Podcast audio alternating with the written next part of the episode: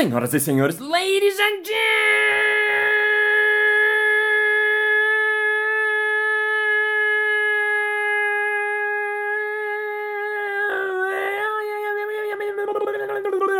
gentlemen, mesdames e messieurs, engraxates e engraxatos. Está começando mais um Balascast Música.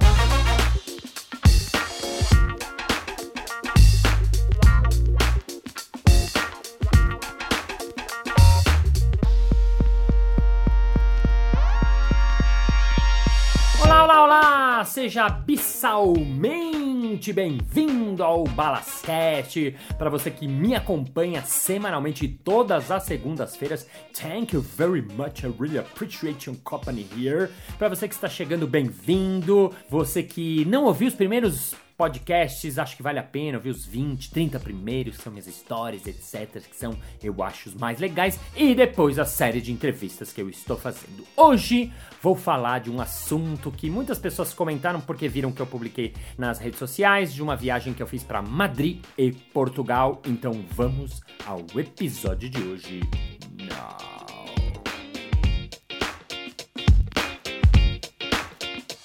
Festival Internacional de Teatro de Improviso Espontâneo.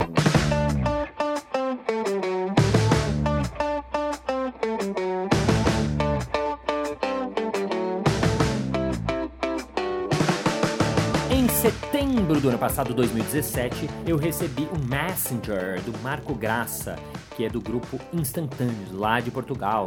Eles ficam sediados em Sintra, ao lado de Lisboa. E ele me convidou para participar do Festival Espontâneo. Inicialmente, eu sugeri a ele o espetáculo Caleidoscópio, mas como somos cinco atores, mais um iluminador, mais um produtor, era muita gente. E eu contei para ele que eu estava ensaiando um solo novo, mas ainda estava em processo de ensaio, não sabia o que era nem nada. E ele me escreveu uma mensagem muito bacana e disse assim: No que diz respeito ao teu espetáculo, eu fazia-te uma proposta meio louca, que era o de estreares o teu solo aqui no festival. Poderá ser um ótimo laboratório e de nossa parte ficaremos muito orgulhosos de poder assistir à estreia do seu espetáculo solo aqui em Portugal. E eu achei muito legal, adorei esse impulso e disse sim, eu vou e lá embarquei eu com a minha diretora Rena de Faria em direção a Lisboa, Portugal.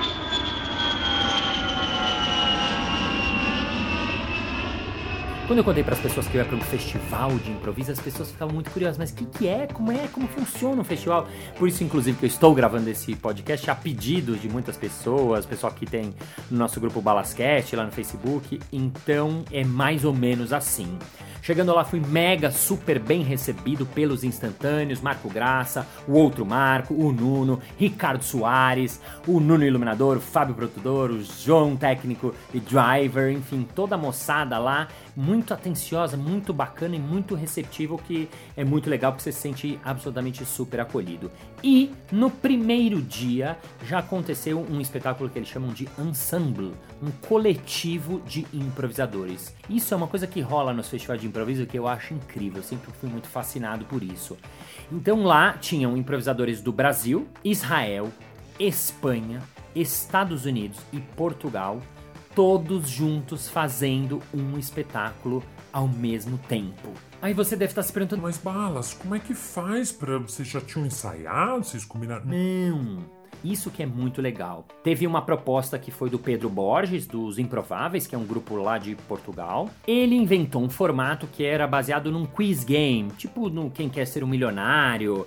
Era um quiz game, então ele era o apresentador do, do programa de perguntas. E então, assim que entramos todos os atores no palco, eram 10 atores, descemos até o público e cada um ia conversando com uma pessoa. Ah, como é que é seu nome? O que é sua profissão? Ah, você faz o quê? Ah, legal. Então cada um de nós escolheu um personagem baseado em alguém do público e de três em três passávamos como se fosse uma competição de perguntas. Então ele era o apresentador, fazia uma pergunta para os três que estavam lá, os três davam a sua resposta, era uma pergunta fictícia, uma bobeira, uma brincadeira. Então quem ganhava essa rodada, a gente via um momento da vida dessa pessoa. Então, por exemplo, o meu personagem era Jorginho, o publicitário, porque tinha um senhor na plateia que chamava Jorge, que era publicitário. A outra era Andressa, a manicure, porque tinha uma moça que era... Enfim, então vamos supor que Andressa Manicure ganhou a rodada. Então ele falava, vamos agora ver um dia na vida de Andressa Manicure.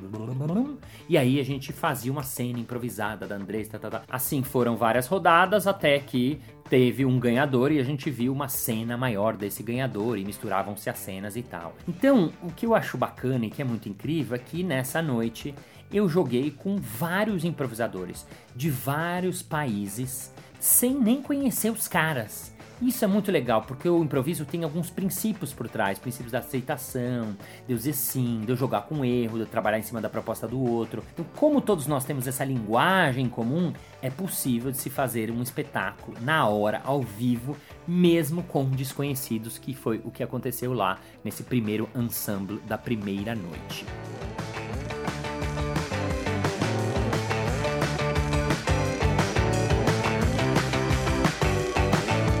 Acabado o nosso espetáculo, o público saía, tinha um intervalo de 10 minutos, e na segunda parte teve um espetáculo que foi feito por dois americanos, Andy Cohen, que é argumentista do Cartoon Network, olha que chique, e a Yvonne Landry, que é professora do Second City, os dois americanos. Então eles fizeram um espetáculo, obviamente em inglês, os dois. Lá no caso em Lisboa, a maioria das pessoas falam inglês, então o público entendia assim. Então foi muito legal de ver um espetáculo da gringa dos americanos. É interessante de ver que, diferente da América Latina, os americanos, eles têm uma maneira de improvisar muito deles, assim. Em que sentido? O espetáculo ele não tem nenhum cuidado teatral, não tem luz, não tem cenário, não tem figurino, eles improvisam com as roupas que eles estão, eles jogam com a luz que tem lá, não tem nada no palco, era o palco vazio. Eles têm uma conversa muito franca e direta com o público, é muito informal o tipo de jogo. Então eles foram lá e perguntaram para as pessoas que grandes dilemas vocês têm na vida, que per perguntas fariam que não sabem as respostas. E aí eles escolheram uma das perguntas que alguém falou, que é o que tem na vida após a morte. Uma vez que eles escolheram essa pergunta, eles começaram a divagar os dois atores sobre isso. Ah, eu acho que depois da morte tem coisa. Não, eu acho que isso, eu acho que falaram, falaram, um pouco. A partir daí eles fizeram o início de uma primeira história, depois o início de uma segunda história, depois o início de uma terceira história, depois na segunda fase, o meio da segunda história, meio da terceira história e depois na última fase, final da primeira história, final da segunda história, final da terceira história. É um formato meio clássico assim, parecido com Harold, digamos assim, para quem conhece os formatos de improviso, mas foi interessante de ver os americanos. Confesso que, dado meu inglês nota 6.9, não peguei tudo, mas foi um espetáculo interessante de ver, de ver como eles atuam, de como eles fazem a coisa acontecer ali na hora ao vivo. Quando acabam os dois espetáculos, uma coisa que é muito legal nos festivais é que todo mundo vai pro mesmo lugar, a gente ia sempre pro mesmo lugar, um bar chamado Sabô, que era abrir só pra gente, e a gente ficava lá bebendo e conversando e falando sobre os shows dando feedback para os atores que fizeram, conversando, tem impressões, achei isso legal, não gostei disso, achei isso interessante, olha que legal isso, poxa, nunca tinha visto. Então, um momento de troca, um momento muito bacana, isso vai até altas horas da noite ou da manhã para alguns.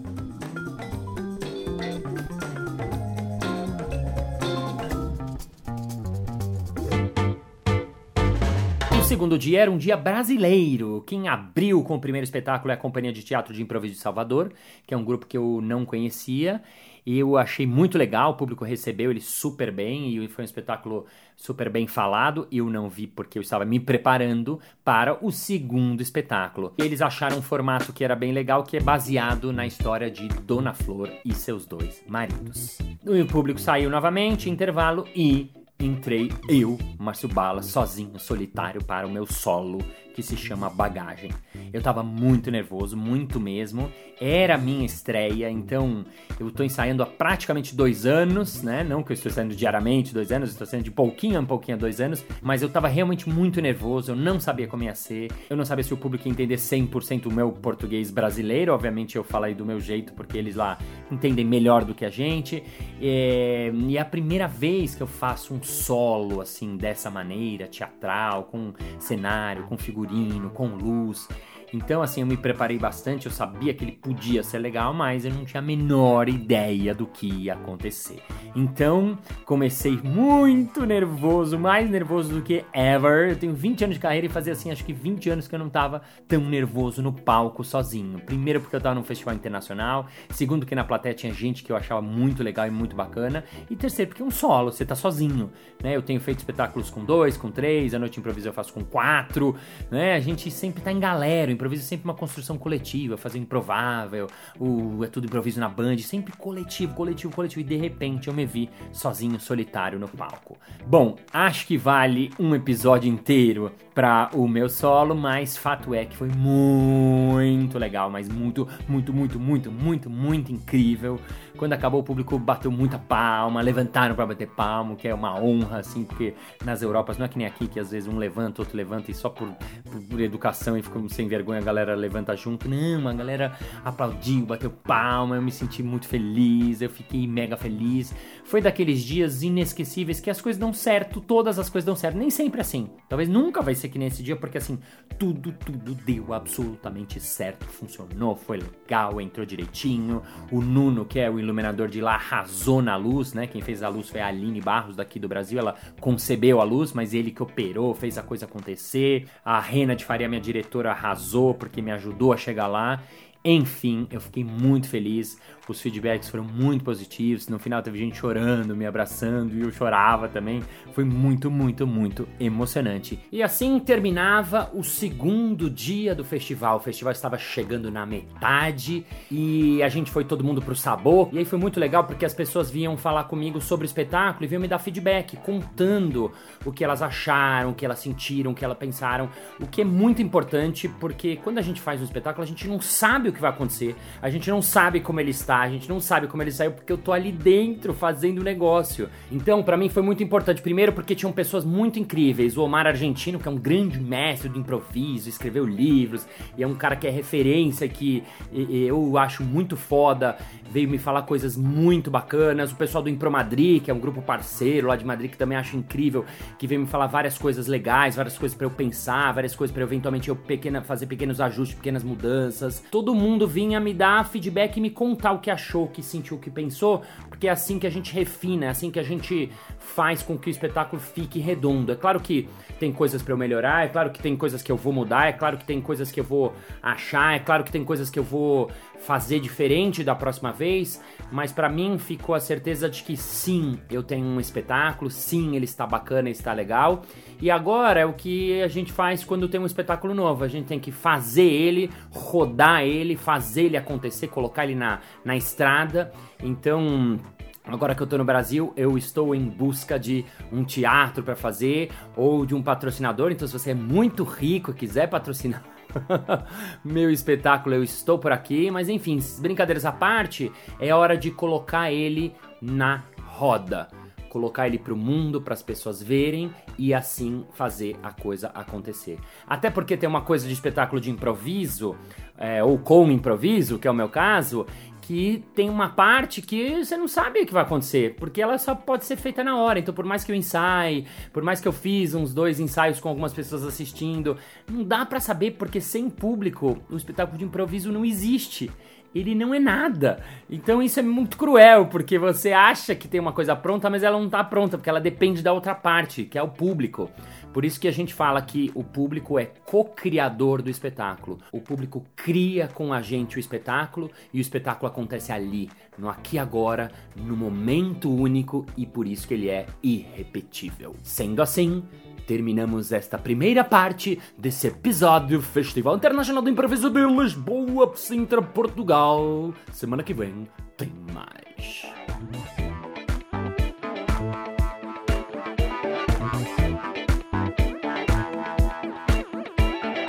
Muito bem, muito bem, muito bem. Chegamos ao final de mais um episódio. Ah! Mas na segunda-feira que vem tem mais. Ei! E se você ainda não entrou no Balascast, você pode se inscrever, que é o grupo que a gente tem lá no Facebook, onde eu vou colocar fotos do meu solo para você ver um pouco, para você tentar entender o que, que são essas imagens que eu estou falando aqui no podcast. Se não, você me acompanha nas redes sociais, que tem coisas lá também sobre o meu solo e sobre o festival. E vamos agora ao nosso momento merchan.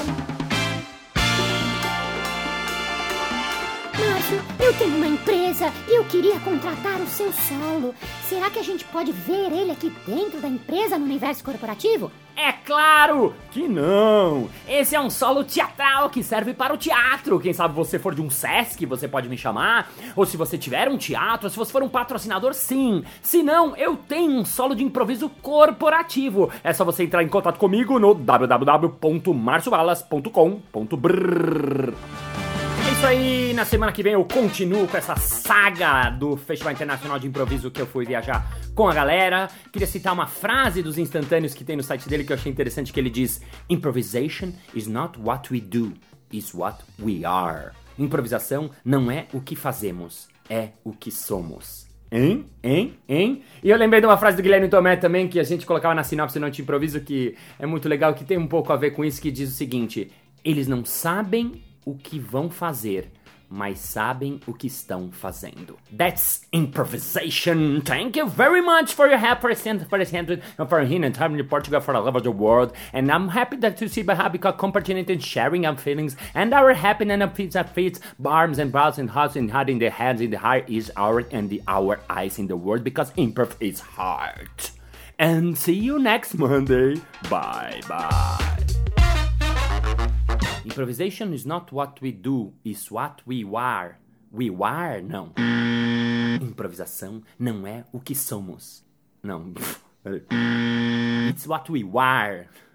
É quase um rap. It's what we are. We are what we are. We are what we are. What you are. You are what you are. What you are. Olha o ar. Olha o ar que você respira.